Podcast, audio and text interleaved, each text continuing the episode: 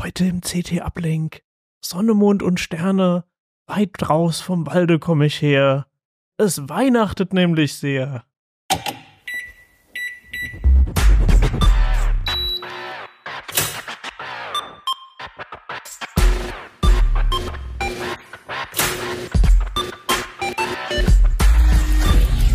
CT Uplink. Hi, mit mir im Studio sind heute Hi, ich bin Stella. Ich bin Sven. Ich bin Stefan, hallo. und äh, ihr habt ähm, ziemlich viele, ziemlich coole Weihnachtsgeschenke beziehungsweise Geschenkeideen für Nerds rausgesucht. Das ist ja eine lange Tradition eigentlich in der CT, dass es immer so eine Geschenkestrecke Mhm. gibt mit äh, Empfehlungen, irgendwelche Sachen, die wir übers Jahr getestet haben, die irgendwie rausgestochen sind, die was Besonderes waren, die uns auf eine Art gefallen haben, oft auch ziemlich ungewöhnliche Produkte und wo es dann auch immer ähm, einen Literaturverweis gibt, damit man den ganzen Test nachlesen kann und in der Geschenkestrecke wird das quasi so angeteasert, um Lust zu machen und man halt relativ schnell so schmökern kann, was einem gefällt. Was hattet ihr denn dieses Jahr für Kategorien?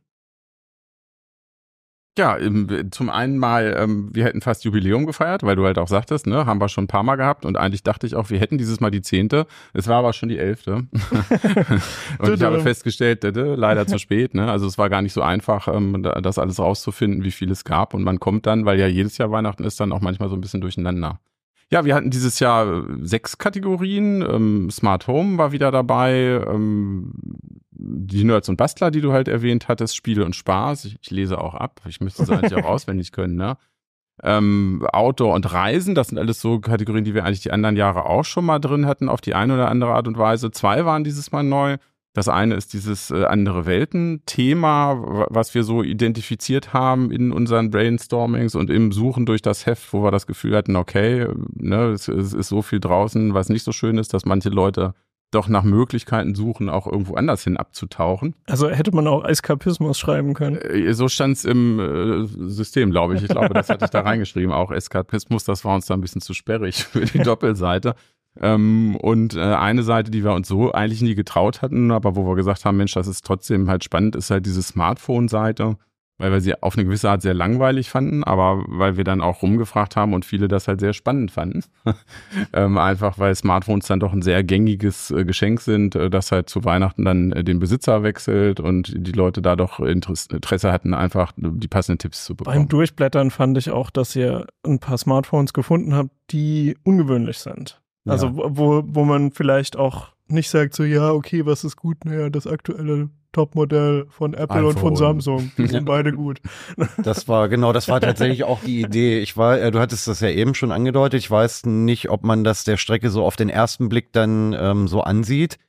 Aber da steckt halt sehr viel, ähm, sehr viel Recherche und Gehirnschmalz wirklich drin, weil wir genau sowas halt nicht wollen, ne? weil wir gesagt haben, jetzt, ja, wenn wir Handys machen, wie langweilig ist es jetzt irgendwie ein iPhone gegen ein Top Samsung und äh, ein Google Pixel, wobei das sogar drin ist, antreten zu lassen. Ähm, wir blättern dann halt wirklich alle Hefte des Jahres nochmal durch, suchen uns spannende Produkte raus, ordnen sie in Kategorien ein und ähm, nehmen dann halt auch die Produkte, die den jeweiligen Kollegen, die das Produkt getestet haben, auch gut gefallen haben.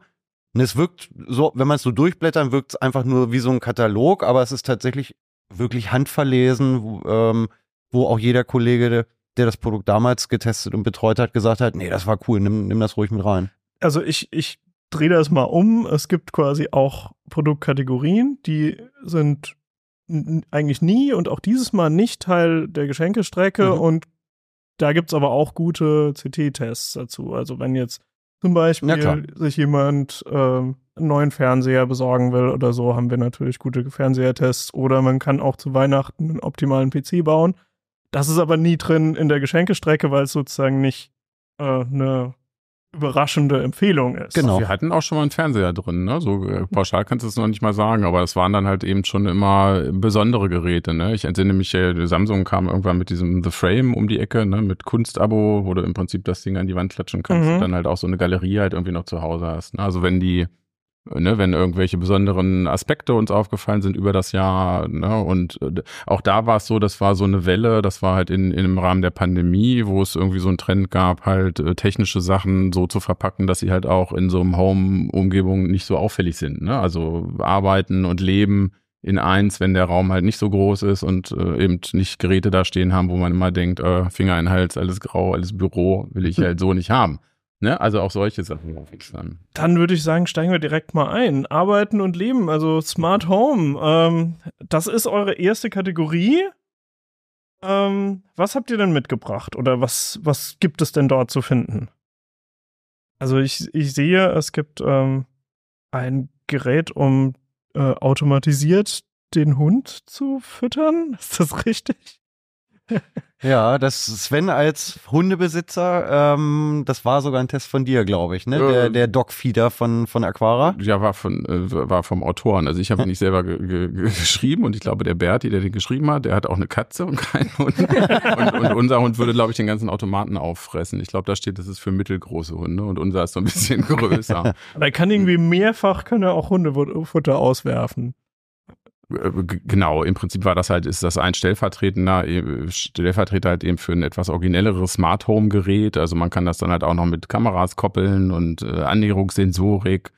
Ähm, äh, genau, und das ist im Prinzip halt eine, ein etwas überraschenderes Gerät, was da dann halt drin ist. Und im Prinzip ist dann eben eine Rückabsprache mit dem Autoren nochmal. Das Schöne an diesem Rückblick ins, ins Heft ist eigentlich auch, dass man immer nochmal ähm, nachfragen kann, weil manche äh, Sachen sich ja auch erst äh, nach längerer Zeit herausstellen. Und bei diesem Gerät ist es halt auch so, dass äh, der Autor das quasi auch übernommen hat und das halt auch im Einsatz hat. Und da bin ich dann Mhm. auch immer ganz froh, wenn ich dann da Sachen habe, wo ich halt weiß, okay, die funktionieren dann halt auch auf Dauer. Ähm, das heißt nicht, dass alle Sachen, die wir testen, halt äh, immer auseinanderfallen, nachdem wir sie getestet haben. Aber bei manchen Sachen und gerade bei diesen Smart Home Geräten, die einen dann doch ein bisschen länger begleiten, ähm, kommen manche Erfahrungen erst äh, über die Zeit. Und deshalb ist es immer ganz schön, wenn ein paar Monate dazwischen sind und man fragt nochmal und dann hört man von dem einen oder anderen Redakteur, Redakteurin doch, ja, nee, das Ding hat sich dann doch nicht so bewährt. Und sowas lassen wir dann natürlich raus. Okay, aber das heißt, ähm, diese oder in, in meinen Augen ein bisschen kuriosere ähm, ähm, Haustier-Fütterautomat, den, äh, der hat also zumindest mal schon einige Monate Auf jeden Durchgehalten Fall. Der hat und einen Alltagstest nützlich. bestanden und äh, sich da halt zumindest als nützlich erwiesen. Das So. heißt natürlich nicht, dass er für jeden nützlich ist, aber Du solltest schon ein Haustier man haben. sollte ihn auch Oder als Müsli-Fieder kann man den vielleicht auch nehmen. Ähm, das, das zweite Ding, was mir aufgefallen Mhm. ist, ist diese Waage mit Herz-Kreislauf-Messung. Mhm. Ähm, die habe ich beigesteuert, sogar im doppelten Sinne. Ich habe die, die seinerzeit damals getestet und jetzt mit in die Weihnachtsstrecke reingenommen. Und das ist tatsächlich auch so ein, so ein Produkt, ähm, äh, wo, wo die Langzeiterfahrungen einfach da sind, ähm, weil, das, weil das Ding ähm, tatsächlich bei mir zu Hause steht. Das ist ein ähnlicher Fall. Die hat mir wirklich gefallen. Ich habe sie nach dem Test dann äh, gekauft und benutze sie seitdem auch jetzt nicht nahezu täglich, aber, aber so ein, zweimal die Woche stelle ich mich schon auf die Waage. Ähm, und das funktioniert. Es gibt halt einen, in, interessanten Einblick nochmal in, in meine Herzgesundheit. Also, was misst diese Waage denn jetzt genau? also, Ähm, er, erklär mal, wie die funktioniert. Sie, sie misst die sogenannte Pulswellengeschwindigkeit. Ähm, das heißt, es ist bei jedem, bei jedem Herzschlag geht dann, geht dann ja einmal so, so eine kleine leichte Blutdruckwelle durch, ähm, durch deine ganzen äh, Mhm. ähm, Venen und Arterien einmal hindurch. Und man kann tatsächlich messen, wie schnell sich die, diese, diese Wellenbewegung im, im Körper ausbreitet. Und je schneller das geht, desto flexibler sind, sind halt einfach deine, deine Gefäßwände noch. Das heißt, daraus kann man ganz gut ableiten, ob deine Gefäßwände nicht ganz so elastisch sind. Das kann dann ein Zeichen für, für Arterienverkalkung sein, beispielsweise. Mhm. Oder auch tatsächlich, wenn du super gestresst bist und hast irgendwie, so wie wir jetzt in der Weihnachtsproduktion, Oh, der, Körper steht Gen- buchstäblich Genau, unter wenn der. Körper Okay. unter, unter Strom steht, ähm, dann, dann äh, verhärten sich deine, deine ähm, Gefäßwände auch und das kann man dann an der, an der Waage abmessen. Und die gibt dann ähm, schon eine relativ präzise Empfehlung irgendwie, hier, lass mal ein bisschen langsamer angehen, mach mal ein bisschen mehr Sport und ordnet sogar ein, ähm, also sie versucht sogar einzuschätzen, so da, um deine Herzgesundheit ist es bestellt wie bei einem durchschnittlichen 30, 40 oder 50-Jährigen und ich freue mich immer sehr, wenn meine Herzgesundheit unter meinem, unter meinem biologischen Alter liegt. Nice. Und also man, man steht dann mit nackten Füßen auf der Waage Genau. und die misst dann sozusagen irgendwie von einem Teil im Fuß zum anderen Teil, wie schnell jetzt diese Druckwelle sich dort ausbreitet. Genau, ne, also das machen im Prinzip ja alle Wagen, die auch den, den, den Körperfettanteil und die, und die äh, zu- Körperzusammensetzung messen können. Du musst, du musst barfuß draufstehen und es wird eine sehr geringe Spannung angelegt, ähm, die dann halt durch deinen Unterkörper auch durchfließt und ähm, daran kann die Waage beispielsweise, wie viele andere Modelle auch, halt ableiten, okay, dein Körperfettanteil liegt irgendwie bei 20, 22 Prozent, deine Knochenmasse hat den prozentualen Anteil.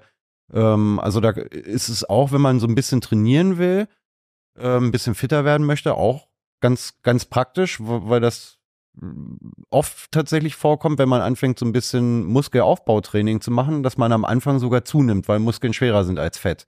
Und Mhm. da ähm, ist es ganz schön, wenn man in der Waage aber trotzdem sieht, nee, die Muskelmasse Masse hat zugenommen und der Fettanteil hat abgenommen. Ähm, also ich muss mir jetzt keine Sorgen machen, dass ich sogar trotz guter Ernährung und mehr Sport ein Kilo zugenommen habe.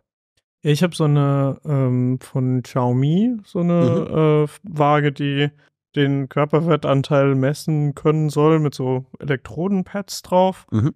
Und da muss ich echt sagen, also das war schon ziemlich ungenau. Also Mhm. ich habe das, ich hab das geprüft mit so einem Caliper, also so einem Messgerät, im Prinzip wie ein Messschieber, wo Ja. man sich dann so eine Fest Fettfalte wegzieht und Ja, dann misst, wie dick sie ist. Ähm, und das ist halt eine viel genauere Messung. Ja. Und da habe ich halt gemerkt, da waren also äh, mehr als 10% Unterschied. Oh nee, so viel hatte ich tatsächlich nicht. Also wie Ja. gesagt, ich benutze sie ja, Ja, sehr vi- vielleicht regelmäßig. ist auch die, die Withings-Waage da auch einfach besser. Sie ist nämlich auch äh, ungefähr viermal so teuer. Sie Mhm. kostet 200 Euro. Es gibt, sie- also das muss man tatsächlich sagen. Also du sprichst, du sprichst schon ein, äh, ein relevantes Problem an, was auch ein Stück weit technisch bedingt ist. Ähm, der Strom, der dann durch deinen Körper fließt, das klingt immer so grausam nach elektrischem Stuhl, ähm, aber ähm, nimmt natürlich dann schon den kürzesten Weg und das ist natürlich erstmal über deine Beine dann. Ne? Mhm. Also es ist nicht so, dass der Strom sich dann entscheidet, irgendwie einmal äh, bis über den Haaransatz wieder runter zu wandern, sondern es geht dann halt schon in der unteren Körperregion durch. Mhm. Ähm, die gibt's jetzt auch in verschiedenen Spielarten. Nico hatte jetzt eine ähm, unlängst im Test, wo es wirklich Handelektroden noch gibt, die man Mhm. zusätzlich in die Hand nimmt. Und da ähm, muss der Strom dann halt wirklich einmal durch den, durch den ganzen Körper durch, weil die Elektroden halt am Ende der beiden Arme sitzen. Da kannst du dann halt schon noch mal ein, zwei Prozentpunkte Genauigkeit ähm, mit rausholen. Die wäre dann aber Quasi für die Leute, die obenrum ein bisschen fetter sind, aber ganz schlanke Beine haben. die ja die Die gibt's ja, nehmen ja die, die die gibt's ja tatsächlich auch. Ähm, halt dünnere Beine. Nee, die, die wäre dann halt natürlich noch teurer gewesen und da haben wir dann halt so ein bisschen, so ein bisschen auch abgewegt zwischen, zwischen Preis und äh, Leistungsverhältnis oder Mhm. Also bei mir schwankt das natürlich auch, aber ähm, maximal ein Prozentpunkt habe hab ich da eigentlich normalerweise Unterschied. Ich glaube, die konkurrieren aber nicht unbedingt auch mit medizinischen Produkten jetzt, sondern es geht ja auch mehr um Verlaufskurven. Ne? Ja. Also das ist weniger, dass du dieses Punktuelle halt hast, ne? Wie viel Prozent ist das genau oder wie ist dein BMI auf dem Punkt? Aber eben, du hast den Verlauf im Blick, ne? Und kriegst halt eben über die App dann halt auch entsprechende Darstellungen, um dann zu sehen, okay, hier bewegt sich etwas in die falsche Richtung über die Festtage. Ja, oder in die, in die richtige, wenn man zum Beispiel Ja. sagt, so, keine Ahnung, ich esse jetzt keine Pommes mehr oder so und dann, dann sieht man das vielleicht am Diagramm, wo man sagt, so, ah, guck mal, mein Körperfettanteil ist auch runtergegangen oder so. Aber was man vielleicht noch dazu sagen sollte, ist, ähm, so eine Waage, wie wir sie da haben, die eben auf diese Art misst, sollte vielleicht nicht jeder nutzen. Also schwangere Frauen ähm, oder Leute mit Herzproblemen ähm, sollten lieber die Finger davon lassen. Ja. Wollen wir zur nächsten Kategorie gehen? Wie du willst. Ja, Es sind Ich- 36. ja, wir müssen- wir müssen ja auch durchkommen. also Weiß an alle, die den vorhast. Jetzt hören, ähm, muss die CT wahrscheinlich trotzdem noch selber durchblättern, weil wir nicht auf alle, ähm, auf alle Sachen eingehen können. Wir machen jetzt sozusagen die Auswahl der Auswahl. Ähm, hier sehe ich äh, Sachen, die wir auf dem Tisch haben. Ähm, Und zwar ähm, Ach so, die eine Sache, ja. den, Den, den, Fail Projektor. der Strecke. Warum ist das denn ein Fail? Ja, weil da was passiert ist, was nicht passieren soll, dass irgendwas im Heft erscheint, aber das Produkt im Prinzip nicht richtig verfügbar ist. Das ist natürlich immer der unschönste Geschenketipp. Mhm. Und das ist, äh, ne, fuchst mich dann schon, weil äh, dafür auch sehr viel Aufwand betrieben wird, das halt eben zu vermeiden. Ne? Also natürlich Tipps, die man nicht äh, kaufen kann, die sind immer blöd und äh, deshalb recherchieren wir eigentlich bis äh, zur letzten Sekunde, also bis das Ganze an die Druckerei dann halt geht. Ähm, wird immer wieder geguckt, ne, wie sieht's aus mit Verfügbarkeit und äh, wir arbeiten auch mit mehr Produkten, als am Ende dort zu sehen sind, aus dem Grunde, weil es halt immer sein kann, Mhm. dass kurzfristig irgendwas aus so einer Kategorie rausfliegt, aus dem Grund oder aus ein, zwei anderen Gründen. So, was ist hier gewesen? Tolles Produkt äh, vom Hersteller früher zugeschickt, äh, eben äh, zur Rezension, ne? das ist auch durchaus üblich. Ähm, und eben auch ein Hersteller, der mir persönlich bekannt war, also es ist auch mein Verschulden ähm, und der eigentlich immer sehr verlässlich war und das heißt, das sollte eigentlich äh, drei Tage vor Heft erscheinen dann auch äh, verfügbar sein. Ist es auch allerdings in den USA, also wer es jetzt haben will, muss dann auch ein Ticket nach New York buchen und kriegt Oh den, kriegt den Sternenprojektor auch dann dort äh, vor Ort, ansonsten bei uns in Deutschland aber erst ab dem 26. Dezember. Ähm, genau, aber das äh, Ding selber war halt eben so originell und ne, obwohl so Sternprojektoren hatten wir auch schon mal. Ähm, aber das war, war einfach cool und, und, und nett gemacht und ein besonderes Produkt. Und dann war, war, war die Gier, es in die Strecke zu bekommen, dann doch größer als die Vorsicht. Den- Also das ist ähm, äh, so eine Art Planetarium für daheim, oder? ja, genau. Es ist nicht, es ist nicht äh, korrekt. Ne? Also das heißt, hier geht's ganz klar um, um den schönen, den schönen Schein, den schönen Effekt einfach. Ne? Also Sternenhimmel sind, sind überlagerte Projektionen, also es ist eine Laserprojektion und noch mit einer Hochleistungs-LED so eine Farbprojektion und dazu noch so eine Art ähm, Diascheibe, äh, ne? die, die sich langsam rotiert, wo man dann halt verschiedene entweder Tierkreiszeichen oder Planeten oder nur so nebulöse Nebel aus dem All ähm, langsam halt über die Decke fahren lassen kann. Und das ist einfach aber sehr schön anzusehen. Und ich, ja, ich bin mit sowas auch immer leicht zu kriegen, obwohl Stefan Ich tatsächlich auch, ja. Das war eins der ersten, wo Stefan sagte, das will ich aber auch. Ja, ja und das ähm, war tatsächlich, dass ich hatte ihn dann direkt gegoogelt, weil wir halt Preise und Verfügbarkeiten Genau, da abchecken den. und da hatte ich zu Sven schon das erste Mal gesagt, ich finde das Ding im Internet überhaupt nicht. Und er Genau. meinte Sven, nee, nee, der ist auch ganz neu, der kommt Genau. im Dezember erst Hat raus. Sven jedem Einzelnen gesagt, in jeder einzelnen Prüfungsstufe derselbe Satz irgendwie, ne? Also es ist auch. Also der Hersteller hat jetzt einfach das Ding ein, bisschen später Die erst auf den Markt geworfen als versprochen. Genau. Also die, die hatten gesagt, Die europäische Markteinführung wurde halt verschoben, halt von dem 1. auf den 26. Dezember und äh, genau, deshalb momentan erst exklusiv in den USA und ja, also als Weihnachtsgeschenk fällt er durch, aber im Genau. Januar könnte man ihn kaufen. Also die, die jetzt ja, deshalb habe ich einen anderen sind, mitgebracht, weil der Hersteller mich ja auch geärgert hat. Diesen hier gibt es noch. Der kostet auch nur ein ein Viertel, ach noch nicht mal davon, ist allerdings auch nicht so geil, muss man sagen. Ne? Also, also diese, sowas ähnliches habe ich auch Ne, zu Hause. diese Produktkategorie gibt's halt schon länger, ne? Also eben so, ein- dieser ist auch mit Laser und Farbe ähm, und der, den wir jetzt vorgestellt haben, der macht äh, halt auch noch Musik, also da sind auch so Musikloops eingebaut. Äh, ne, ist auch so als, als Meditationsteil gedacht und hat noch so ein paar Kniffe, ist Bluetooth-Lautsprecher und so weiter und so fort. Und Den- wir, wir haben das gar nicht aufgelistet, sorry, dass ich dich unterbrochen habe. Ja, nee, alles gut. Ähm, das war das, was im Intro eben zu sehen war, als wir im Stockholm-Team Ach, gesessen haben. Ja. Er hatte, er hatte ja so seicht auf den Tisch projiziert gerade. Ja, genau, weil er, äh, um hier richtig gegen anzugehen, gegen die Beleuchtung, dafür sind die Dinger nicht gedacht. Ne? Das ist eben tatsächlich, äh, um, um sich selber die Decke hübsch zu machen oder andere Stellen. Oder man stellt es hinter einen Fernseher oder solche Sachen. Also ich habe so ein, so ein ähnliches Teil, das macht halt irgendwie so ein, so ein buntes Wabern. Mhm. Also da sind irgendwie RGB-LEDs drin Mhm. und dann, weiß nicht, so Glasscheiben oder so, ähm, so, so strukturierte, die dann, die dann irgendwie so ein sehr komplexes Muster äh, an, an die Decke werfen und dann kann man noch einen zweiten Knopf drücken, dann geht noch ein grüner Laser an, aber das ist dann kein, also es sieht nicht aus wie ein Sternenhimmel, sondern Mhm. das ist mir so ein, so ein Laserpunkteraster, was sich bewegt. Ist schon ganz hübsch, aber halt äh, ersetzt jetzt nicht das äh, Also den Gang ins Hamburger Planetarium ersetzt dieses Gerät auch nee. nicht. Da würde ich immer noch so hinfahren. Das lohnt sich auf jeden Fall. Ähm, ja.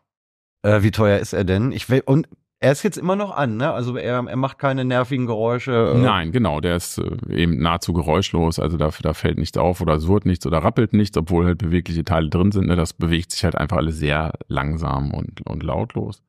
Und äh, ja, kostet 200 Euro, ist also kein Schnapper, absolut nicht. Und wie sind die Lautsprecher da drin? Möchte man die nutzen? Jetzt geht's ins Detail. Die Lautsprecher sind mäßig. das steht auch so in dem hinterlegten Artikel. Das ist eben halt auch die Besonderheit bei der Weihnachtsstrecke. Überall sind halt die Links. Ne? Du hattest das am Anfang gesagt. Ne? Und hinter dem jeweiligen Link ist halt entweder eine Einzelvorstellung, wie bei diesem äh, Gerät hier, was wir dann halt im Heft einzeln auch mal vorgestellt haben. Ähm, oder halt äh, größere Tests. Also wir haben halt auch äh, manchmal Produkte drin, die dann mehr Stellvertreter sind, wo dann halt ein ganzer Test hintersteht und wo man sich dann noch detaillierter informieren kann. Ne? Beim Heizungsthermostat zum Beispiel war das halt so, dass man dann da nochmal genau gucken kann. Dann ist es vielleicht nur eine Anregung, dass ich sage, okay, ja Mensch, das wäre was und dann gucke ich halt in den Artikel nochmal rein, was es dann genau sein soll. Ich war überrascht, ähm, dass äh, der äh, tatsächliche Beamer, den ihr da drin habt, dass der weniger kostet als der, das, das Pseudoplanetarium. Ja, ja. Also das ist ein LED-Beamer, der auch transportabel ist. Also den, den nimmt man Genau. mit. Genau, das war ein transportabler LED-Beamer. Ähm, von den Abmessungen dann, dann eigentlich fast ähnlich So, und kompakt. warum projiziere ich nicht die Galaxie mit dem Billigbeamer?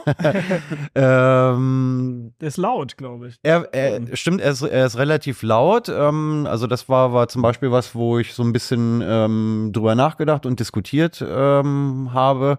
Ich fand, fand ähm, die, äh, den, den dahinterliegenden Artikel eigentlich sehr spannend. Das ist so ein Fall, wie Sven ihn eben angerissen hat. Also das war ein kompletter Vergleichstest von portablen Beamern und da waren einige drin, die ähm, durchaus spannend sind, aber, aber bei diesen kompakten Beamern hast du naturgemäß natürlich immer das Problem, das Bild, was, was die jetzt an die Wand werfen, ist natürlich nicht so geil und, und brillant wie bei einem 1500 oder 2500 Euro stationärem Heimkino-Beamer. Ne? Also du hast da immer bei dem Also jetzt für die Leute, die irgendwie Fußball gucken wollen auf einer Leinwand oder so, äh, nicht so. Wenn du es einfach auf dem Balkon oder auf der Terrasse oder im Garten machen willst, dann vielleicht doch schon eher. Da Mhm. geht's, ne, also da ist es dann ja mehr das Event und dann ist es schon irgendwie natürlich cool, wenn du da so, einen- so, so einen kleinen äh, ähm, Henkelbeamer einfach, einfach schnell rausholst und hinstellen kannst und wirfst halt einfach irgendwie an die Hauswand an der Terrasse.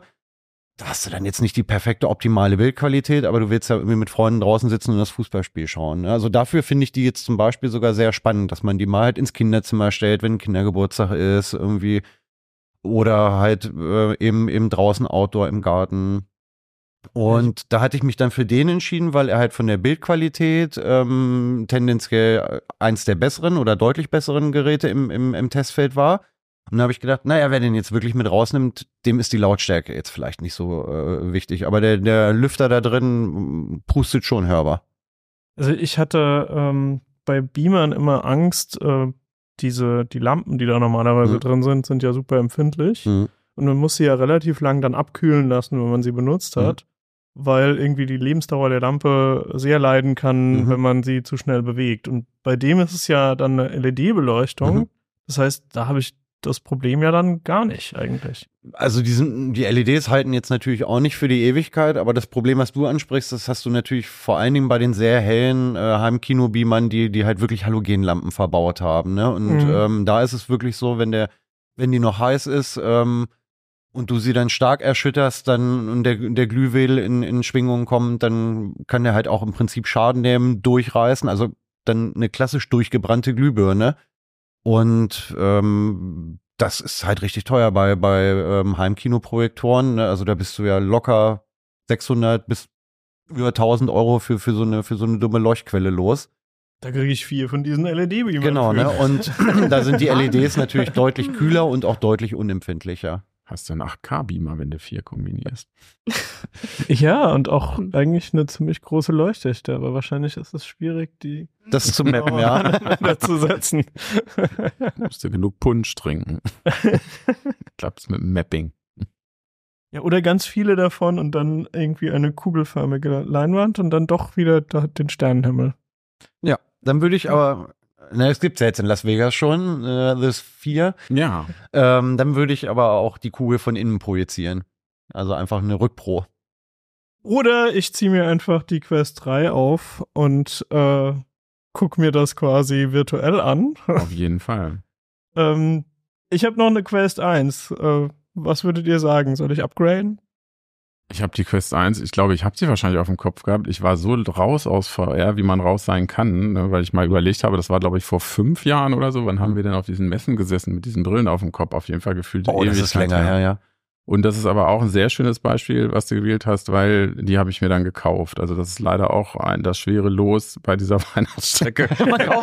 die Hälfte kauft man selber, ja. Das habe ich gelesen. So aber dann- opfern wir aber- uns für euch. habe Wir machen unsere Geldbeutel leer, weil wir es dann doch nicht lassen können, die, Ich die habe mein mein Weihnachtsempfehlungen Game- selber mein zu haben. Notebook verkauft mit Verlust. Das war aber auch nicht in der Weihnachtsstrecke, das hatte ich mir so geholt. Das war einfach ein Fehlkauf und äh, weil das so teuer war und trotzdem noch ein bisschen wert war, hat es für die Brille gereicht, die aus meiner Sicht hinterhergeworfen ist. Also 550 Euro, auch kein Schnapper. Aber wenn ich mir angucke, dass du für so ein dusseliges äh, Smartphone von bestimmten Herstellern inzwischen 2000 Euro ausgeben kannst, dann finde ich, kriegst du so unglaublich viel Technik äh, und das äh, funktioniert so wie geschnitten Brot mit dem Tracking, äh, ne? auch diese AR-Geschichten, also die, die Augmented-Sachen, wo Computerinhalte in die normale Umgebung reingerechnet sind, das ist da alles wie reingehammert. Also ich war und bin eigentlich hellauf begeistert und bin sehr gespannt, was Apple da nächstes Jahr servieren wird, was viel geiler sein muss, weil es ja viel teurer sein wird. äh, Und das ist eine ganz schöne Ansage, das Gerät, finde ich. Also bin ich auch gespannt. Also ich, ich traue Apple an sich zu, dass sie nächstes Jahr eine, eine Brille rausbringen, die technisch besser ist. Ähm, ich, ich glaube, vor allem Eye-Tracking könnte noch was bringen. Mhm. Aber andererseits, da ist ja wahrscheinlich dann so ein gigantischer Preisunterschied.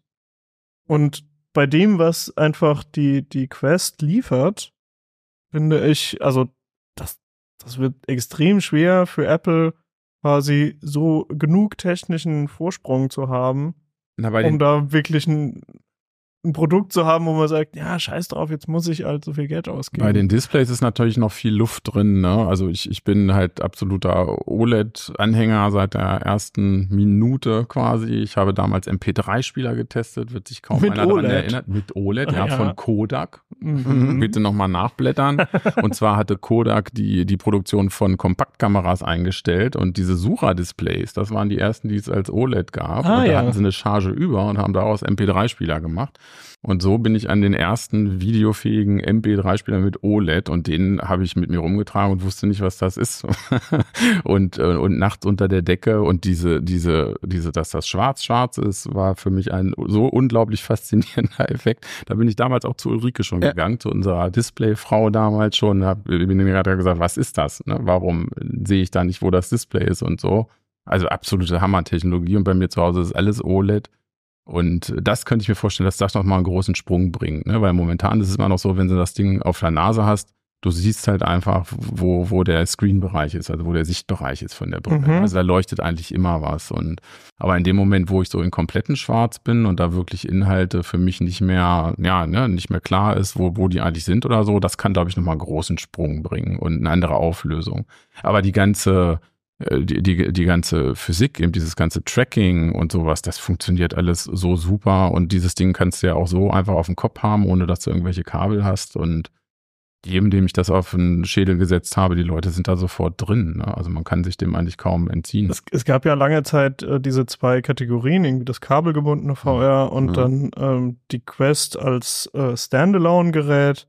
Und äh, dadurch, dass man ja äh, einen USB-Anschluss an der Quest nutzen kann, um dann doch Bildmaterial vom Rechner sozusagen auf Mhm. die Brille zu streamen, ähm, finde ich, also ich würde wenigen wirklich eine, Ka so eine, so eine klassisch kabelgebundene VR-Brille empfehlen. Ich würde eigentlich immer sagen, guck dir mal die Quest an. Eventuell wirst du vor allem so VR zwischendurch machen, irgendwie ähm, Beat Saber spielen zum Beispiel, das ist einfach super unterhaltsam. Ja. Oder andere Ja. so, so Sportspiele, die so ein bisschen Casual Game, mal für eine kurze Pause vom Schreibtisch oder Mhm. so. Ähm, da finde ich super.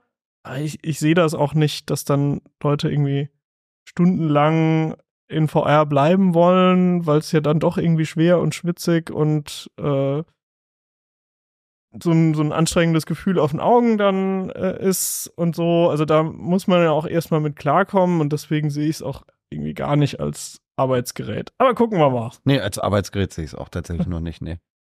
Aber als Freizeit- ähm, und Unterhaltungsgerät finde ich, finde ich VR ähm, nach wie vor großartig. Das hat mich halt auch immer damals abgeschreckt, ne? Als Kino das VR-Thema noch gemacht hat, ähm, haben wir ja hier in den Laboren halt wirklich ganze VR-Parcours aufgebaut. Ähm, und selbst bei den Platzverhältnissen, die wir haben, war das kabelgebunden immer, immer ein bisschen, ja. immer irgendwie ein bisschen oll und Ja, das doof. fand ich auch.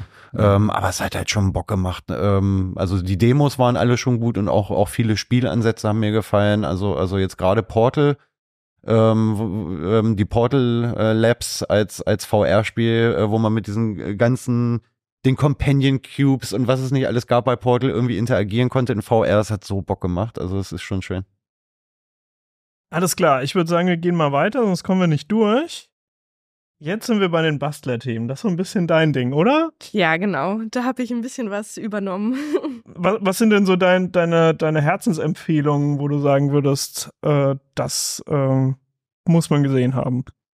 Ähm, kommt drauf an, für wen. Ähm, wenn man zum Beispiel Kinder hat oder ähm, fremde Kinder ähm, beschenken möchte, ähm, äh, doofe Formulierung, also Kinder, die man kennt, ähm, dann haben wir zum Beispiel von Cosmos äh, die Maker-Serie getestet. Ähm, das sind drei Sets, wobei dieses uns am besten gefallen hat. Ähm, genau. Das ist jetzt für Kinder von 10 bis 14 und man baut da ein Musikinstrument. Ja, ähm, mit so einer Art ähm, Klaviertasten, genau. Ähm, also ein paar Dinge sind da dran ein bisschen fummelig, deswegen, ähm, ja, haben sie wahrscheinlich auch diese Das Altersempfehlung. müssen schon sehr, sehr fähige Zehnjährige sein dann. Ja, Okay. aber wir haben es auch getestet. Ursprünglich ähm, war dieses Set zuerst in der Make, aber wir haben es uns natürlich auch genauer angeguckt. Ähm, und genau, unterschiedliche Kinder fanden es toll. Ähm, Hm. und die Kinder vom Make-Redakteur haben hin und wieder ein bisschen Unterstützung gebraucht. Aber sonst, ähm, ja, ist es eigentlich eine ganz schöne Beschäftigung für einen Abend. Ähm, ja, man sollte nur bedenken, also wenn man es zu Weihnachten schenkt, ist klar der Klassiker, dass man gemeinsam vielleicht musiziert oder mal auf einer Blockflöte ähm, was vorspielen soll. Ähm, ja, also das Ding macht tatsächlich Geräusche und nach einer Weile kann sein, dass es ein bisschen nervig ist. ähm, äh, vielleicht sollte man das vorher wissen ähm, und ja, dann kann man ähm, dementsprechend handeln. Also vielleicht hat man ja noch ein günstiges Paar Kopfhörer oder so. Sven Also ich, ich lese heraus, das ist der Geheimtipp für Großeltern, die ihre Kinder Ja. nicht so mögen. ja. Und es den, El den Enkeln schicken, schenken und dann ihre Ohne Hörgeräte ausmachen am Heiligabend. So ungefähr. Sven hat es bei mir im Büro getestet und es hat dann funktioniert. Ja, ich hab's hingekriegt. Nein, so schwer zusammenzubauen war es nicht, aber ich hab's auch meinem Patenkind in, in die Hand gedrückt. Irgendwie, das ist halt irgendwie in dem Alter, also sowas äh, passiert dann auch schon mal. Ne? Also das ist dann auch, äh, so- auch so, so typisch, ne, eben äh, unsere Schwesterpublikation von der Make, da war das Gerät als solches nicht mehr so richtig verfügbar, also wir sind nicht mehr rangekommen. Und dann kaufen wir die Sachen einfach auch nochmal, um dann einfach nochmal zu schauen, ne, funktioniert das so, wie, wie wir uns das vorgestellt haben und ist das halt auch wirklich das Richtige. Genau. Also in dem Fall ist quasi der äh, verlinkte Artikel, ist ein Make-Artikel, Genau. Aber ihr habt das quasi auch noch mal in der Hand gehabt. Du hast dir eine WLAN-Kamera angeguckt, also das ist ein E ESP32-Modul mit Kamera integriert, ist das richtig? Genau. Das kommt sozusagen auf zwei kleinen Boards. Ähm, da muss man ähm, gucken, welche Version man kauft, ob man das mit einem Board kauft oder mit zweien, die man zusammenstecken kann. Ähm, ja, und sonst ist so eine WLAN-Kamera eigentlich ein ganz schöner Klassiker. Ähm, genau. Kann man gut verschenken, ähm, ist auch preiswert. Ich glaube, wir haben 15 Euro dran geschrieben und klassische Projekte damit machen. Ob man jetzt ähm, vielleicht damit eine Kaffeemaschine beobachtet, ähm, wenn man morgens wissen möchte, wann ist der Kaffee endlich fertig oder ähm, vielleicht seine Haustiere im Auge behalten möchte. Genau, dann ist das was ganz Süßes und ähm, lässt sich auch einfach betreiben. Also man muss da jetzt kein Experte sein, sondern ähm, genau wie wir geschrieben haben mit Tasmota kommt man da auch einfach ran und kann ein paar Einstellungen machen. Ich glaube, in der Make gab es auch eine Bauanleitung für so einen Vogelkasten, Genau. wo man dann eine Kamera drin hat und dann ähm, beobachten kann, wie sich die Küken entwickeln. die sich hoffentlich nicht so arg beobachtet fühlen. Man weiß es nicht. Ja, also die Make hat dazu auch ein paar schöne Projekte. Also da kriegt man ein paar Anregungen, wie man die gut einsetzen kann. Ich hatte ähm, äh, der der Akkuschrauber da, der hat mich ähm, angesprochen, obwohl ich äh, konnte noch zurückschrecken, weil ich hatte nämlich äh, irgendwann im Herbst, Anfang Herbst, hatte ich mir äh, den Bosch 12 Volt, der so eine Nummer größer ist, den hatte ich mir gekauft. Und dann dachte ich, ja, jetzt willst du nicht noch einen kaufen, aber der ist auch gut. Der kommt auch im Prinzip aus einer äh, ähnlichen ähm, Sonderartikelform. Wir hatten, hatten mal ähm, einen Artikel, wo Redakteure ihre Lieblingsgadgets oder Produkte vorgestellt haben. Und das war Mich Michael war das, glaube ich. Ne? Genau. Das war Michael, Michael. links liebstes, liebstes Spielzeug, der, der, der kleine Akkuschrauber. Den ich tatsächlich wirklich praktisch finde.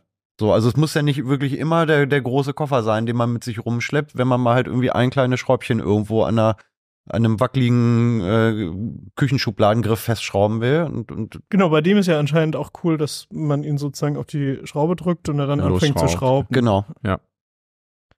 Ja, ich glaube, dass äh, demnächst müssen wir uns auch äh, sowieso in der CT nochmal mit Akkuschraubern beschäftigen. Äh, Georg hat mir nämlich gezeigt, der hat diesen ganz großen, den Mhm. 18 Volt von Bosch. Und der hat jetzt auch noch eine App dabei und da kannst du dann irgendwie über die App irgendwie äh, Drehmomentprofile Ach krass, den, hab- einspeichern. den habe ich auch. Seit wann kann der denn das? Okay, cool. Du Also der, das ist ähm, das ist irgendwie ein relativ neues Ding und ich, ich bin eigentlich sicher, dass äh, diese Produktkategorie in der CT noch vorkommen wird. Ja, man kann nie genug Werkzeug haben. Also wir müssen mal gucken, wie, wie sinnvoll das halt ist. Also im ersten Moment war das so mal ein Was? Ja, beim dabei? kann ich es mir jetzt auch nicht vorstellen. Wir hatten so ähm, Messgeräte auch, ne, die man mit, äh, mit App äh, kom kombinieren konnte und du dann, was weiß ich, wenn der einen Raum vermisst, halt irgendwie die ganzen Daten dir gleich wegschreiben kannst oder so. ne? Ja, das finde ich super. Größeres Vermessungsprojekt. Das hatten wir vor zwei, drei Jahren. Ist übrigens auch immer noch mal ein Tipp, eben in die alten Weihnachtsstrecken reinzugucken. Die hätte ich auch gern verlinkt, wenn es irgendwie so einfach wäre, Sachen zu verlinken. Äh, es ist eben tatsächlich so, dass auch in den alten Sachen oftmals noch ähm, spannende Anregungen mindestens drin sind und manchmal auch Produkte durchaus äh, interessant sind. Hier auch dieses äh, Hackbrett, äh, was da drin ist im Heft, ist auch mitnichten neu. Ne? Also das ist dieser Raspi 400, hieß es, glaube ich. Ne? Ja, ja, das ist quasi Ja. der Raspi, den man in letzter Zeit noch halbwegs bekommen hat. Genau. Und, also ein paar und Kollegen haben den auch zum Basteln benutzt, weil sie einfach keinen normalen Raspi bekommen haben und dann gesagt haben, na gut, dann kriege ich halt eine Tastatur dazu. Der im Prinzip insofern dann halt wieder spannend war, weil er halt in diesem Kontext ne, so All-in-One ne, und, und Verschenkbarkeit äh, do- doch recht attraktiv war, weil er halt, weil die Verfügbarkeit gegeben ist und äh, Ko- Kollege Eikenberg auch einen sehr frischen Artikel dazu im Heft hatte. Das war da natürlich auch der Grund. Das heißt, also hier ist dann halt ein Geschenk, wo man dann halt auch mit dem Heft im Hintergrund halt einfach auch noch ein paar konkrete Anregungen hat und Projekte hat. Das ist sozusagen der Raspi, der tatsächlich geeignet ist äh, für, für das, wofür der Raspi eigentlich gedacht war. Nämlich als, als Lerncomputer, wo man ein bisschen Python programmieren kann, weil das Raspberry Pi, das Pi steht eigentlich für Python, nicht für Kuchen. Äh, und ähm, ja, dann kann man halt da einfach das normale Raspbian draufschmeißen. Da ist dann auch äh, Python vorinstalliert und kann dann halt äh, auch trotzdem GPIO benutzen und eine LED zum Beispiel zum Blinken bringen. Also es ist nicht nur ein Mini-PC. Dann würde ich sagen, gehen wir zur nächsten Kategorie. Spiel und Spaß. Ähm, eine Menge, eine Menge Retro-Gaming, oder? Ein bisschen, ja. Ähm, ich muss gestehen, ich bin tatsächlich, das ist ah, auch schon Eins, ewig. Zwei. Hä? Ne, es sind zwei Sachen. Ah, ne? Also ja. wir haben, wir haben ähm, aber ich bin, bin so ein bisschen Retro-Fan. Wir haben- Ich habe ja damals irgendwann, das ist ja auch schon wirklich über zehn Jahre, glaube ich, her, mit, mit Keno mal ähm, einen digitalen Flipper-Automaten gebaut, Mhm. Den wir wirklich auf viele Messen mitgeschleppt haben. Er stand ja ewig im Ja. Uplink-Studio in, in der Ecke hinter uns. Und Nee, das war, das war der echte tatsächlich. Ähm, der, der, ähm, der No 4, der war wirklich, der war echt. Ach so. Unseren hatten wir mal daneben gestellt, der steht im, im TV-Labor noch. Ähm, da gibt's halt kein Spielfeld mehr, sondern da ist halt einfach ein 40 Zoll Fernseher, ähm, Mhm. ist die Spieleoberfläche dann, den wir anstelle des Spielbretts da reingelegt haben. Und da kam ich dann irgendwie ähm, mit, mit Daniel Bachfeld von der Make-Redaktion, der hatte halt so einen richtig alten Arcade-Automaten gebaut, also Mhm. ähm, die, die- diese großen Dinger, wo, wo man halt auch wirklich noch richtig drauf rumgehämmert hat, äh, die auch mit dem Joystick bedient wurden.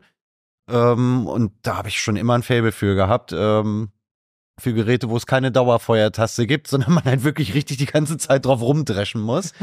ähm, und deswegen äh, fand ich den, den ähm, Arcade-Controller von, von äh, 8-Bit.do, ich hoffe, man spricht es so aus. Ich, ich frage mich bei dem Namen immer so ein bisschen wie. Ob es vielleicht auch Ey, 8-Bit-Du heißen Ah, könnte? ja, ich habe keine Ahnung, ob das irgendein Wortspiel ist, was ich nicht verstanden habe, aber ich hatte, hatte schon mehrmals Produkte von denen ähm, und war eigentlich immer begeistert. Und das ist natürlich für jemanden, der irgendwie Bock auf Classic Arcade-Spiele hat, ähm, entweder am Computer oder an der Konsole, ist das halt ein, wirklich ein lustiger Das ist- Controller. Das Ding sieht auf jeden Fall mega 90er-mäßig aus. Er ist, Also, er ist halt richtig Vintage, ne? Und die Knöpfe sind halt auch wie bei diesem legendären Competition Pro Joystick. Ich weiß nicht, ob, Mhm. ob ihr den, den kennt wahrscheinlich auch jeder, diesen rot-schwarzen Joystick, wo die Oh, ab Tasten einem gewissen jünger Alter ist, vielleicht. Genau. Dann vielleicht nicht. ähm, Obwohl gesehen hat man den wahrscheinlich schon. noch. Nee, und das ist halt wirklich noch einfach, einfach wirklich äh, ähm, richtig Heavy-Duty-Technik. Ähm, die haben noch einen satten Klick, ähm, die ganzen Buttons und wenn die Kontakte irgendwann verschlissen sind, dann tauscht man es halt einfach auch aus. Und das hat mir, ja, wie gesagt, das ist dieser Retro-Charme ähm, mit, mit dem authentischen Spielgefühl, das musste dann in, in den Spielebereich mit rein. Genau, ne, das andere Ding, was mir so ein bisschen retromäßig vorkam, aber eigentlich ja gar kein Retro ist, ist ähm, irgendwie dieser, dieser Gameboy mit Kurbel quasi. Ähm, mit einem mit einem monochromen Display und so. Also Genau, also das ist, ähm, also man sagt, man sagt ja wirklich oft, ne, dass ähm, ob ein Spiel gut oder schlecht ist, liegt jetzt nicht unbedingt immer nur an der Grafik, sondern halt einfach auch daran, ob das Spielprinzip und die Spielidee gut ist. Und die Idee bei dem Gerät ist tatsächlich, ähm, finde ich, finde ich sehr ulkig. Es ist an der Seite wirklich so eine Kurbel dran, die man sonst eigentlich von so Akkuradios oder Akkutaschenlampen kennt. genau, ne? die man, lädt man dann auf mit der Genau, Kurbel. man, man denkt fast irgendwie, okay, muss ich hier jetzt erst kurbeln, bevor ich spielen kann? Und so ist es bei, bei ähm, dem Gerät jetzt nicht gedacht, sondern die Kurbel ähm, ist wirklich in das Spielprinzip der mitgelieferten Spiele integriert. Es gibt jetzt beispielsweise irgendwie ein Golfspiel, wo man dann halt wirklich mit der Kurbel im Prinzip dann so, so ähm, die Flugbahn auf den Grad genau einstellt, bevor man dann halt ausholt und, und den Ball abschlägt. das ist ja witzig. Und das fand ich, fand ich halt irgendwie sehr charmant. Und den, auch da hat mir der ganze Retro-Look gefallen. Ich fand das eigentlich sogar schön, dass es ein monochromes Display ist, so wie damals beim ersten Gameboy. 400 mal 240 Pixel sehe ich hier. Ist nicht viel Auflösung, ne? aber wie gesagt, wenn das, wie gesagt, wenn man das Spiel gut macht, ähm, ist, es, ist es egal, das ist ein bisschen klötzchenhafter. Nee, ist. es ist ja auch zum Mitnehmen, das Ja. Ding. Also, für, keine Ahnung, im Zug, wenn es mal wieder Verspätung gibt, alle regen sich auf, aber Hm. man selber ist am Kurbeln. Das finde ich eigentlich ganz witzig.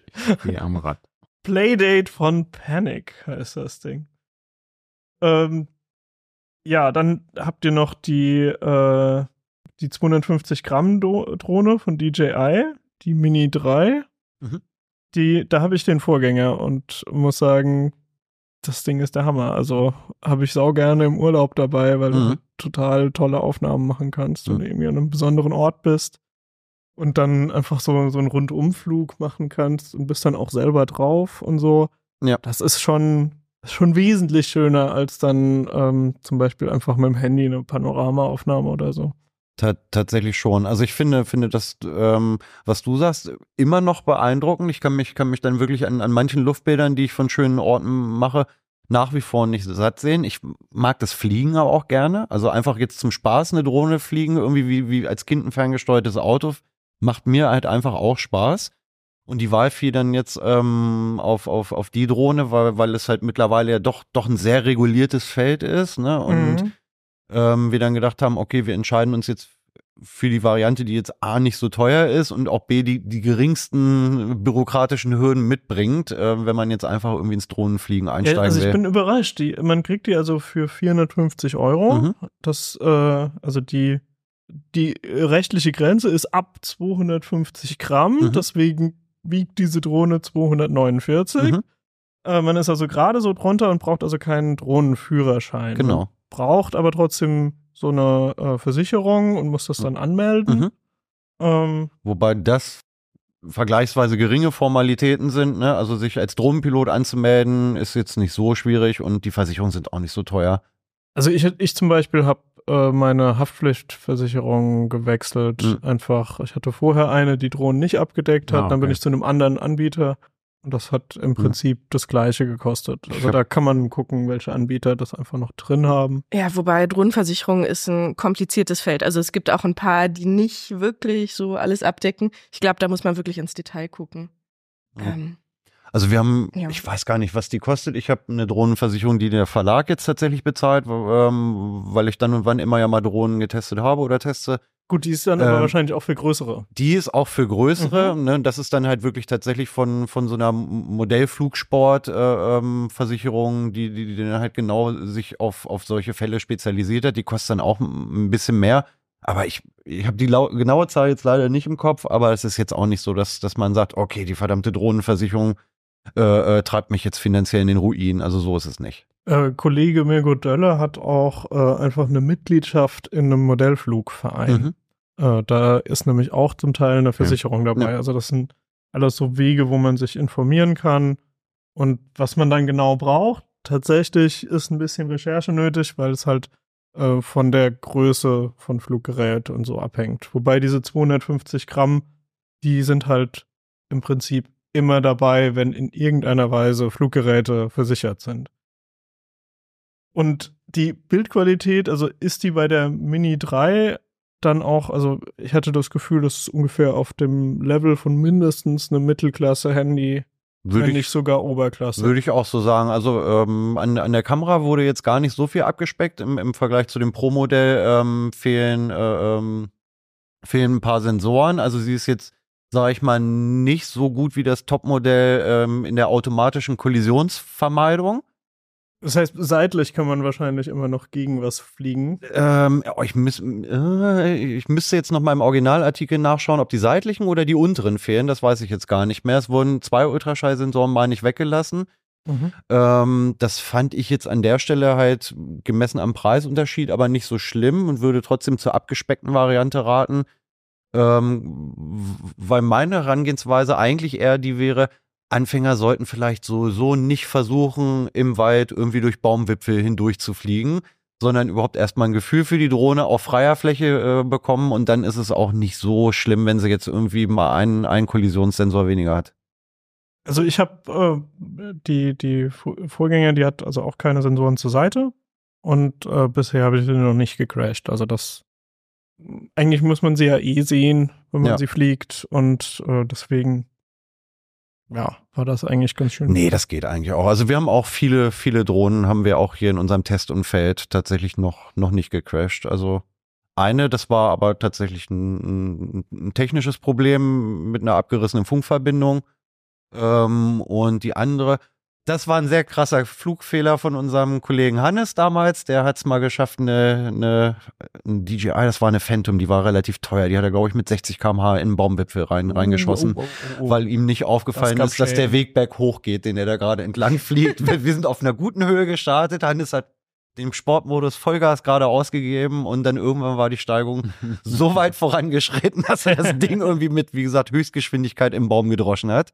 Das hat die aber gut überlebt sogar. Also wir haben tatsächlich nur die Rotorblätter getauscht. Ja, was ich ganz schön finde, bei DJI kann man auch äh, Ersatzteile bekommen. Ja. Also die Drohnen sind äh, zu einem gewissen Grad reparierbar. Also Ja. man muss nicht nach dem ersten Crash sich komplett eine neue Drohne kaufen. Ta tatsächlich ja. Also Und Rotoren sind auch, glaube ich, zumindest das bei vielen Bundles sind dann noch Rotoren dabei. Meistens sind Ersatzblätter ähm, noch dabei und die kosten dann auch nicht die Welt. Ne? Unterscheidet sich natürlich von, von äh, Modell zu Modell.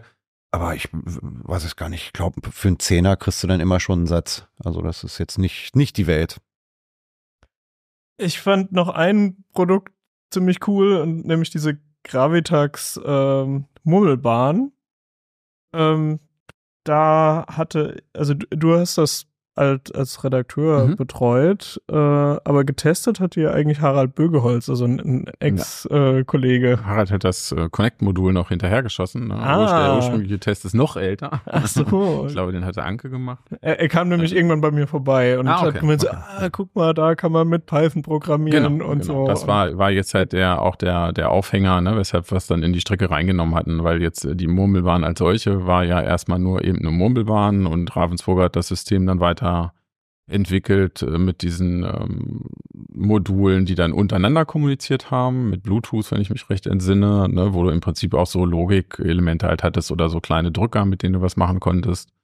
Und dieses äh, Connect-Modul dreht es halt noch einen Schritt weiter, ne, in, indem es halt in diese Kommunikation eingreift und eine Brücke zum Smartphone schlägt. Und, und das ist dann eben das, das Einfallstor sozusagen, wo du dann halt äh, wirklich mit Programmierung anfangen kannst und wo dann halt so ein bisschen was in eine kleine Lernumgebung entsteht, wo man Programmieren ein bisschen lernen kann. Und halt eben aber auch immer nette Effekte in der Welt da draußen hat, in Form der Murmeln, die dann verschiedene Dinge machen oder auch nicht machen ist eine schöne, schönes äh, Kombi, äh, ja, Kombisystem eigentlich. Ne? Also ich, hatte das Gefühl, das Ding hat äh, schon einen erheblichen Spielwert, wenn man halt die Bahn sowieso äh, so zusammenbauen kann. Murmelbahnen sind sowieso toll. Hier steht ja eine und ich habe während der ganzen Vorbesprechung bin ich eigentlich schon auf den Geist gegangen mit dem Ding hier. ist noch heile. Ja. Da, das ist meine Büromurmelbahn, die da steht. Da hatte ich mal Corona dieses Jahr und war so froh, dass ich einen äh, lasergeschnittenen Bausatz da liegen hatte, der auch nicht in der Weihnachtsstrecke drin ist, aber ähm, sozusagen als Nachtrag für das Maker-Thema ähm, würde ich sagen, solche Dinge machen einfach äh, Spaß zu bauen, wenn man irgendwie jemanden beschenken will, der einfach gerne mal was bastelt und so. Und man braucht nicht viel Werkzeug und auch keine Werkstatt dafür. Kannst Wie auch. lang hast du da dran gebaut? Oh, da habe ich schon Also es sieht aufwendig aus. so, keine Ahnung, sechs Stunden oder so habe ich Hm. wahrscheinlich schon damit zugebracht. Das, man zählt das ja meistens nicht so sehr, wenn man dann am Bauen ist, weil es ja ein bisschen auch darum geht. Mhm. Also man, man bereut es ja eigentlich gar nicht, wenn es dann länger dauert, sondern eigentlich ist man ja sogar froh und sagt, dann hatte ich noch ein bisschen länger Bauspaß. Ähm, aber äh, also was, was mich auch überrascht hat, äh, es gibt so viele Kollegen, die in mein Büro kommen und als alle, also die wo- wollen eigentlich irgendwas sagen. Und Aber alle aber kurbeln. alle, alle erstmal noch, kann ich mal kurz Mhm. kurbeln? So, ja, klar. Ja, die ist mechanisch, ist sie aber auch wirklich, wirklich toll gemacht, ne? Hier mit diesem, mit diesem Hubkolben, die die Murmeln dann irgendwie hochbefördern. Ähm, das, das ist alles schon echt, echt stark gebaut. Was kostet denn dieser Bausatz? Der hat, glaube ich, so in die Gegend 50 Euro gekostet. Oh, geil. Äh, und da gibt's also auch mehrere Varianten davon. Das ist so ein, äh, ich glaube, Rock, äh, Rock, Mhm. Rock ist der Hersteller. Äh, die, die haben einfach, äh, die haben öfters mal auch Amazon-Angebote. Also kann man auch gucken, ob man äh, die Sachen ein bisschen billiger gibt. äh, kriegt. Nächstes Jahr bei den Black Deals. Ja, wieso nicht? Außerdem gibt's ja das ganze Jahr über auch immer mal wieder ein paar Angebote. Dann haben wir noch Outdoor und Reisen. Da sind jetzt auch ein paar größere Sachen dabei, zum Beispiel ein E-Bike für 2400 Euro. Ist das eigentlich inzwischen, ist das ein guter Preis oder? Es ist kein. ich habe mitbekommen, die sind teurer geworden, E-Bikes. Ja, also äh, ein, Schnäpp, ein Schnäppchen ist es nicht. Du kriegst natürlich ganz, ganz billige E-Bikes, ähm, auch für weniger Geld, aber oh, ich, mm, ist, ich finde es tendenziell gerade bei so einer Technik schön, wenn es auch irgendwie von einem namenhaften Hersteller kommt, äh, keine No-Name-Produkte sind und ich halt auch einfach weiß, ich kriege irgendwie in zwei, drei, fünf Jahren ähm, nochmal irgendein Ersatzteil für das Fahrrad. Mhm. Ähm, mein 1000 Euro E-Bike oder ein 1200 Euro E-Bike, was ich irgendwie in vier Jahren wegschmeiße, wenn, wenn irgendein, vielleicht sogar nur unwichtiges Teil kaputt gegangen ist, ne, das muss ja nur irgendwie ein Kabel am, am Sensor, äh, Tretlagersensor oder sonst was sein und ich muss mein Rad dann wegschmeißen, das würde ich blöd finden. Mhm. Ähm, dies Bike hier, ich weiß gar nicht, ob das Robin oder Steffen getestet haben, das weiß ich gar nicht mehr so genau. Ich bin es auf jeden Fall gefahren und ähm, war sehr begeistert. Ähm, also das ist auch, auch wieder so dieses Redakteurs-Tester-Problem, dass ich das Ding gefahren bin und gesagt habe, oh, schade, dass ich schon zwei Fahrräder habe. Ich hätte ich hätte gerne. Ja, aber hast du schon ein elektrisches? ja. Ah, okay, Mist. Dummerweise ja. Also bei dem sieht man gar nicht, dass es elektrisch ist, weil Genau. es keinen sichtbaren Akku hat. Genau, also das ist halt wirklich, wirklich ein richtig schöner Stadtflitzer, ähm, Eigenmarke von, von äh, Rose, dem, dem Radsport ähm, Versender. Es war, Mhm. Weiß ich, ich glaube, Rose war damals sogar ein reiner Versand und ein reines Versandunternehmen. Bin ich Okay. mir jetzt aber auch nicht mehr sicher. Ähm, und die, die haben mittlerweile auch eigene Fahrräder im, im Programm und das ist halt, wie gesagt, ähm, du siehst es ihm nicht an. Es sieht halt einfach aus wie so ein ganz normales, schlankes, leichtes Citybike. Es ist auch vergleichsweise leicht. Es ne? ist tatsächlich auch sehr leicht. Also der Akku ist sehr unauffällig ins, ins Unterrohr ähm, integriert. Es hat einen, einen Narbenmotor von, von Mahle, der auch wirklich gut, gut durchzugsstark war. Hat eine relativ nette Smartphone-App dabei. Da bin ich natürlich immer so ein bisschen Fan äh, von, wenn man irgendwie noch so ein bisschen äh, tweaken und, und nachgucken kann. Du siehst halt Akkuspannung, du siehst Leistungsabgabe, Anzahl der Ladezyklen, Akkugesundheit. Also du kannst dir wirklich allen möglichen Kram in der, in der App anzeigen lassen. Und so auf den ersten Blick sieht man dem Rad halt aber einfach überhaupt nicht an, dass es ein E-Bike ist. Das ist in der Stadt ganz schön, weil dann wird es auch nicht so schnell geklaut, weil es nicht so offensichtlich teuer ausschaut. Mhm. Ähm, und es wiegt keine 16 Kilo, was, was für ein, für, ein- für ein E-Bike wirklich äh, ähm, echt eine Hausnummer ist. Das stimmt, ja. Also viele wiegen ja über 20 und äh, das merkt man auch, Mhm. wenn dann doch mal der Akku leer geht. Genau, ne, also du, du schleppst dann halt nicht unzählige Kilos ähm, mit dir rum, gegen die du dann antreten musst ohne Motorunterstützung. Und es ist natürlich bei Fahrrädern, wo man den Akku nicht entnehmen kann, wenn man das dann schlimmstenfalls irgendwie mit in eine Wohnung schleppen muss, irgendwie ein, zwei Treppen hochtraben muss, Oh ja. dann macht es auch einen Unterschied, ob so ein Rad halt 15 oder 22 Kilo wiegt. Ich denke da immer dran. Ich hatte äh, vor ein paar Jahren ein, auch mal ein E-Bike getestet Ah. und äh, bin in den Deister gefahren und dachte mir noch so, ach, Range Anxiety, ich bin da jetzt mal immun dagegen und habe das auf den Turbo-Modus gestellt. Und das, das war auch total, also es ist wirklich geflutscht, ich bin total schnell vorangekommen, bin auch mit fast 20 km/h steil den Berg hochgefahren und so, also es, es hat gut performt, bis ich dann irgendwann, also auf dem Weg zurück war irgendwann der Akku wirklich komplett leer. Mhm. Und dann ging nix mehr bei diesem Fahrrad, weil das irgendwie sehr digital war und äh, ich hatte keine Navigation mehr und äh, die Schaltung ging nicht mehr richtig, weil die auch Strom gebraucht Dann weiß hat. ich, welches Fahrrad es war, ja. Und ich, ich habe mich wirklich, die letzten paar Kilometer habe ich mich so abgequält und Ja. wollte eigentlich auch noch mit dem Fahrrad quer durch Hannover fahren und bin dann ehrlich gesagt in Ja. die erste Straßenbahnstation in die Bahn rein, wo ich gesagt habe, nee, ich will jetzt nicht mehr dieses verdammte schwere Ding. Das ähm, fand ich bei dem Rose tatsächlich ganz schön. Ich bin, also das muss man, muss man mögen, die, die schlanken Citybikes. Das geht so ein bisschen in die Richtung wie, wie die, wie die Cowboy Smart Bikes. Nur, dass sich das Rose ähm, auch ohne App ähm, nutzen lässt. Also es ist nicht jetzt so Das zwingend hat, auf war ja ein Problem dieses Jahr.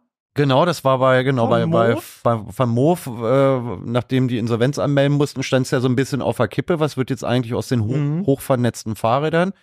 Das war jetzt mit tatsächlich eine Entscheidung. Ne? Also es gibt, es gibt eine App dafür, man braucht sie aber nicht. Ich kann das halt Mhm. einfach normal am, am Rahmen oben am Oberrohr ist, ist ein Knopf, da kann ich es ein- und ausschalten, da kann ich auch die, die ähm, Unterstützungsstufen des Motors auswählen.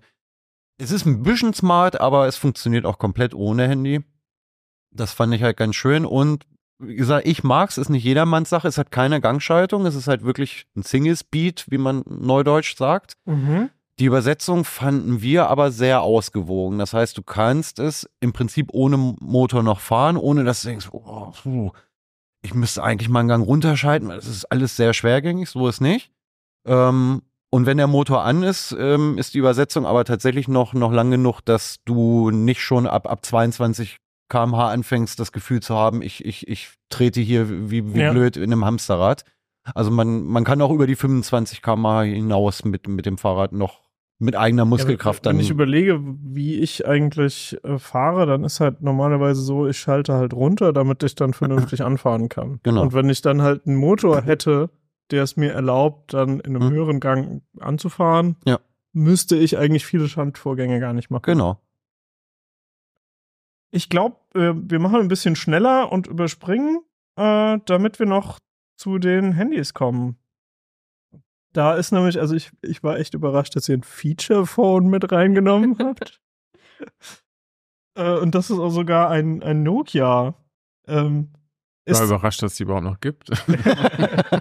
Ja, doch, manche Leute nutzen die noch. Also Ja. wenn sie datensparsam unterwegs sind oder Mhm. für eine zweite SIM-Karte, wenn man für die gerade kein anderes Zuhause hat. Nee, ich, ich war überrascht, was alles an Apps geht, weil ich kann ja irgendwie WhatsApp benutzen und äh, ich glaube Google Maps kann ich auch benutzen und so. Also es ist so, zum Beispiel meine Mutter benutzt jetzt nicht ganz so viele Apps Mhm. wie ich auf ihrem Smartphone und ich bin gar nicht so sicher, ob äh, für, für ihre Nutzungsszenarien, ob da viel fehlt bei dem Ding. Und für 100 Euro und das Versprechen, dass der Akku extrem lange hält, eigentlich gar nicht so schlecht. Das ist auf jeden Fall ein Vorteil, ne? Oder ein anderes äh, Klientel sind sicherlich halt eben auch äh, Kinder, die erreichbar sein sollen, ne? Wo halt nur das Texten funktionieren soll oder dass sie halt mal anrufen sollen, aber denen man noch nicht unbedingt ein Smartphone in die Hand drücken will. Also da gibt es sicherlich ein, ein Publikum für und äh, wir fanden es halt eben ganz überraschend nochmal als Hinweis und auch da ist ein größerer Artikel hinter, wo lauter von den Dingern sind mit verschiedenen Schwerpunkten auch. Dieses hier war, glaube ich, so ein Ruggedized auch, was wir dann am Ende genommen hatten, ne? was so ein bisschen stabiler auch war. Genau, das heißt äh, Nokia 800 TAF. Tough, genau. das ist Aber anscheinend so- gibt es auch äh, sowas Es ähnliches dann als. Klapphandy und so. Nein. 800 Soft ist dann so ein ganz wobbeliges. Nein, da waren einfach unterschiedliche dabei, die, die natürlich jetzt äh, vom Leistungsumfang verglichen mit, dem- mit dem Smartphone nicht so viel eben auf der, auf der Pfanne haben. Aber nichtsdestotrotz war es uns wichtig, halt auch das nochmal zu zeigen, dass es auch solche Geräte noch gibt, dass da halt eine Kategorie vorhanden ist. Ja, und, und also was mich auch überrascht hatte, ist, dass ihr das Nothing Phone ähm, mit reingenommen habt. Noting. Oder Ja, ja, ja, alles gut. also äh, das, das ist äh, so ein Smartphone mit so äh, Leucht-LED-Streifen auf der Rückseite. Es so leuchtet so schön. Ja, also ihr habt es auch Drohnentelefon genannt. Das, also die Assoziation verstehe ich total gut, weil es irgendwie so ein bisschen futuristisch aussieht, aber halt auch in meinen Augen ein bisschen over the top, also so ein bisschen wie ein Filmrequisit Mhm. futuristisch. Mhm. Aber äh, also ist es trotzdem auch einfach ein gutes Smartphone? Ähm, ja, also es, äh, tatsächlich, ich finde, das Design ist so drüber, dass ich es halt schon wieder ganz geil finde. Also mir, mir gefällt das Nothing Phone äh, ähm, wirklich gut. Man, äh, es ist halt, man braucht jetzt natürlich irgendwie diese, diese ganzen LED-Ringe da hinten an der Rückseite nicht, aber man kann ähm, sich darüber benachrichtigen lassen. Das finde ich ja dann irgendwie schon auch praktisch.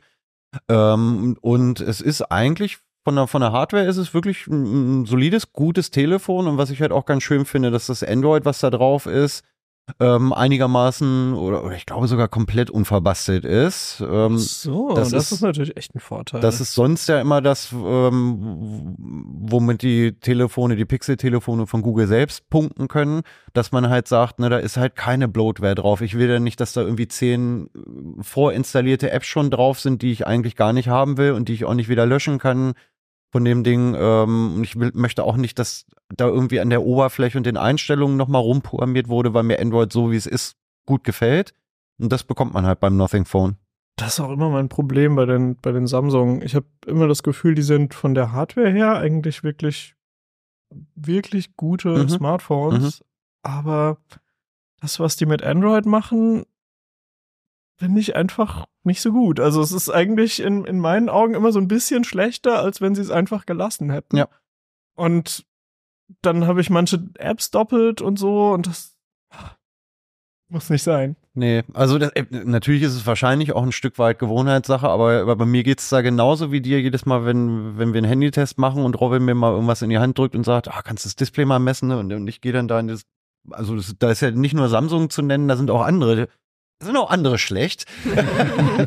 ähm, ne, also da gehe ich da manchmal rein und denke mir, was habt ihr denn hier mit diesem Einstellungsmenü veranstaltet? Ne? Ich finde mich in einem normalen Android finde ich mich super zurecht und hier bin ich am Wischen und am Suchen und am Scrollen, nur um mal irgendwie das Display-Timeout auszustellen. Ähm, deswegen, also wie gesagt, für mich ist das dann immer ein, ein klarer Pluspunkt, wenn das Android unverbastelt ist, so wie beim Pixel oder dem Nothing Phone. Was wäre dein, äh, dein Favorit hier bei den Smartphones? Also tatsächlich finde ich das Nothing total interessant. Ähm, vor allem für das, was es tut. Also dieses saubere Betriebssystem, ne, das mir ja auch wichtig ist, finde ich es auch relativ günstig. Also hier steht ab 600, 600 Euro. Euro. Oh. Genau. Und ähm, klar, Handys werden immer teurer, wenn man zu Samsung guckt, Apple, aber auch OnePlus. Ähm, da erinnert man sich vielleicht noch vor ein paar Jahren, ähm, die mit ihren günstigeren Handys waren relativ beliebt und dem Flagship-Killer. Ähm, naja, und Nothing ist jetzt eben eine neue, ähm, ja, eine neue Marke. Neue Marke, genau, die gab es noch ähm, nicht so lange. Genau. Ähm, die da auch so ein bisschen, ne? also ich glaube, ähm, die Gründer haben sich in der Vergangenheit ähm, mal zerstritten und jetzt ist eben Nothing da draus entstanden mit den alten Werten von OnePlus. Ähm, ah. Das ist ganz schön so wiederzusehen. Okay. Das war mir gar nicht so bewusst, dass es da noch eine Verbindung zu OnePlus gibt. Ja, die waren in den letzten Jahren ein bisschen unbeliebter geworden. Es wird immer teurer, ein paar Dinge funktionieren nicht. Aber deswegen ist es eben so spannend zu beobachten, wie Nothing sich entwickelt. Mhm. Ich muss sagen, was äh, halt immer mein, mein Sympathiesieger ist bei den Smartphones, ist einfach das Fairphone. Mhm. Weil ich das Gefühl habe, das ist so eine Firma, die ja, gegen diesen ganzen äh, Trend in der Industrie halt äh, möglichst billig und zu völlig beliebigen Konditionen zu produzieren, sich, also sie geben sich wirklich Mühe. Mhm. Und das ist auch, ähm, das ist auch plausibel. Ähm, also sie, sie schaffen ja öfters mal nicht alle Ziele, die sie sich gesetzt haben, wo sie dann sagen, ah, das Kobalt ist noch nicht perfekt oder so. Ähm, und auch die, also dieser Aspekt der Reparierbarkeit und so finde ich auch einfach, ähm, würde ich mir eigentlich wünschen, dass alle Smartphones äh, in diese Richtung gehen. Und da ist es halt cool, dass es dann einen Hersteller gibt, die ähm, so konsequent in diese Richtung gehen. Und mit dem Fairphone 5 ist ja auch ein relativ aktuelles Modell jetzt raus. Also ich glaube, ähm, für, für Weihnachten jetzt quasi macht man nicht viel falsch. Nee, tatsächlich. Wahrscheinlich wird das jetzt erstmal auch das Fairphone bleiben. Das heißt, in einem Jahr ist es vielleicht äh, dann hardwaremäßig ein bisschen enttäuschend äh, im Vergleich zu dem, was die Konkurrenz dann so hat. Aber dieses Jahr würde ich sagen, stehe ich auch voll dahinter, dass das hier eine der Empfehlungen ist. Ja. Zumal man ja auch mal sagen muss, ähm, dass die ähm, die Entwicklungssprünge, die äh, eine neue Smartphone-Generation ähm, macht, jetzt auch nicht mehr so groß sind wie noch vor, vor fünf, sechs Jahren. Also äh, das siehst du ja daran, ne? die, ähm, die Hersteller werden jetzt ja auch von Gesetzes wegen gezwungen, ähm, ähm, dass sie die Updates ein bisschen länger ähm, mhm. laufen lassen, weil es halt tatsächlich eigentlich Irrsinn ist, dass man viele gar nicht vernünftig reparieren kann oder dann halt so, so irgendwie nach, nach drei Jahren wegschmeißt, weil man sagt, äh, ist mir jetzt irgendwie nicht mehr neu und schnell und, genug. Ähm, das Problem gibt's ja in der Form so doll nicht mehr, weil die wirklich sehr leistungsfähig sind. Ne? Also natürlich ist die nächste Prozessorgeneration immer ein bisschen schneller und ja, vielleicht ist die Kamera auch ein bisschen besser. Ähm, aber es ist ja dann nicht so, dass dann, wenn der Nachfolger rauskommt, irgendwie der, der Vorgänger dann halt so zum alten Eisen gehört, dass man sagt, das will man nicht mehr haben. Und deswegen finde ich das dann gerade schön irgendwie bei dem, bei dem Fairphone, dass dieser Nachhaltigkeitsgedanke da halt wirklich einfach im Vordergrund steht und man sagt irgendwie, na, es ist vielleicht jetzt nicht das aller, allerbeste und allerneueste und high-endigste, aber es ist ein gutes Telefon und ähm, man kann das mit oder man kann anders, äh, man kann es ohne schlechtes Gewissen kaufen. Ähm, wo ich auch sagen würde, also wenn, wenn es kein Smart, äh, Fairphone sein soll und man trotzdem ein bisschen auf Nachhaltigkeit achten möchte, ist es halt auch eine Option zu sagen, ich gucke mal nach, welche älteren Modelle noch eine ganze Weile Updates bekommen. Also zum Beispiel für die älteren Topmodelle oder so mhm. ist es ja meistens der Fall. Da gibt es entsprechende Versprechen der Hersteller, dass die also äh, die Updates bekommen. Und dann kann man halt auch auf den Gebrauchtmarkt gucken. Ja. Weil im Endeffekt ist ja auch ein gebrauchtes Smartphone ist ja wahrscheinlich dann deutlich billiger und äh, das ist schon hergestellt. Also äh, wenn die Alternative wäre, dass es weggeworfen wird und man sagt so, nee, okay, da will halt jemand das Neueste, verkauft jetzt das Ältere und das ist für meine Anwendung ausreichend oder für die Person, die es geschenkt bekommt, äh, finde ich, ist auch ein, ein Blick wert. Tatsächlich ja. Würdet ihr, also wir, wir sind ja jetzt durch mit den Kategorien. Ähm, würdet ihr sagen, man muss noch was ergänzen für, für die Geschenketipps oder? Nee, man muss sie selber lesen. Wir haben jetzt nur exemplarisch immer mal ein paar Sachen rausgepickt. Mhm. Ne? Also Sven hat es ja gesagt, äh, sechs, 36 Produkte Genau. sind es insgesamt. Ähm, 36. das lohnt sich, glaube ich, schon, das mal durchzublättern. Ich finde auch, ihr habt das ähm, schön kurz beschrieben. Also man, man liest halt, also die Beschreibung für jedes Produkt äh, stellt halt wirklich so die ein, zwei entscheidenden Punkte raus und dadurch, dass man dann den, den Test auch noch ganz lesen kann. Ist auch ähm, wenn man- kurzweilig geschrieben. Nicht nur kurz. Natürlich, wie immer. wie alle CT-Artikel. Was ist das für ein Kompliment? Kurz.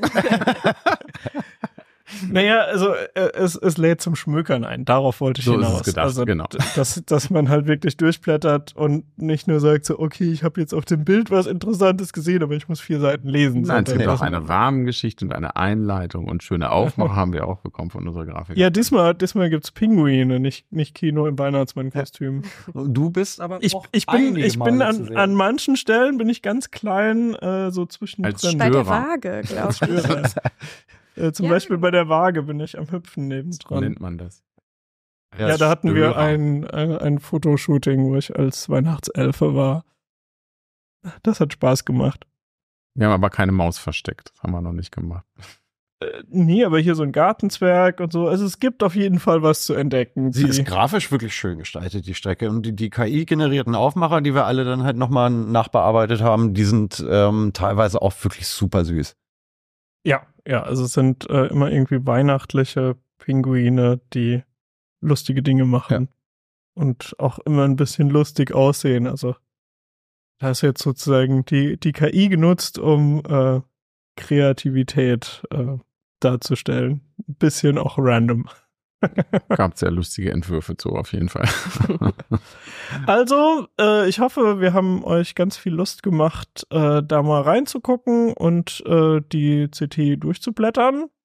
Und äh, wie immer ist es auch so, ähm, die Geschenkestrecke kann auch weitergegeben werden, falls es ähm, ja einfach irgendwie ähm, ratlose Verwandte gibt oder so, dann kann man auch sagen, hier, guck mal, Ich habe schon XY angekreuzt. ist doch ein Nerd. Schau mal, ob da nicht was dabei ist. Und ansonsten würde ich sagen, weise ich noch mal drauf hin. Wir haben eine Umfrage gestartet, äh, wo ihr euch äußern könnt äh, mit so einem kleinen Fragebogen zu Themen, die wir im Uplink mal noch ein bisschen beleuchten sollen. Und äh, da könnt ihr also so ein bisschen euren Senf dazugeben, äh, wie wir hier weitermachen sollen, was ihr gut findet und was ihr nicht so gut findet.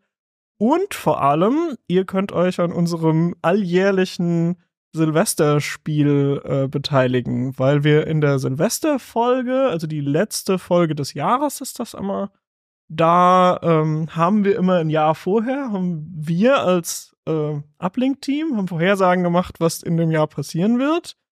Und ähm, von euch kommen auch immer Vorhersagen und wir lösen dann in dieser Folge auf, ob wir als Team besser gelegen haben mit unseren Vorhersagen oder ob ihr als Hörer und Zuschauer äh, da besser gelegen habt. Ich glaube, die letzten Jahre standen wir gar nicht so gut da, weil ihr einen guten Job gemacht habt. Aber das funktioniert natürlich nur, wenn ihr auch Vorhersagen macht. Die sind auch Teil dieser Umfrage, also klickt euch da mal schnell durch. Äh, wir blenden das ein und ihr findet es auch in der Videobeschreibung auf YouTube ähm, den direkten Link, den ihr anklicken könnt. Dann vielen Dank, dass ihr da wart. Gern Bis nächste Gerne. Woche. Ciao, ciao. Ciao. Tschüss.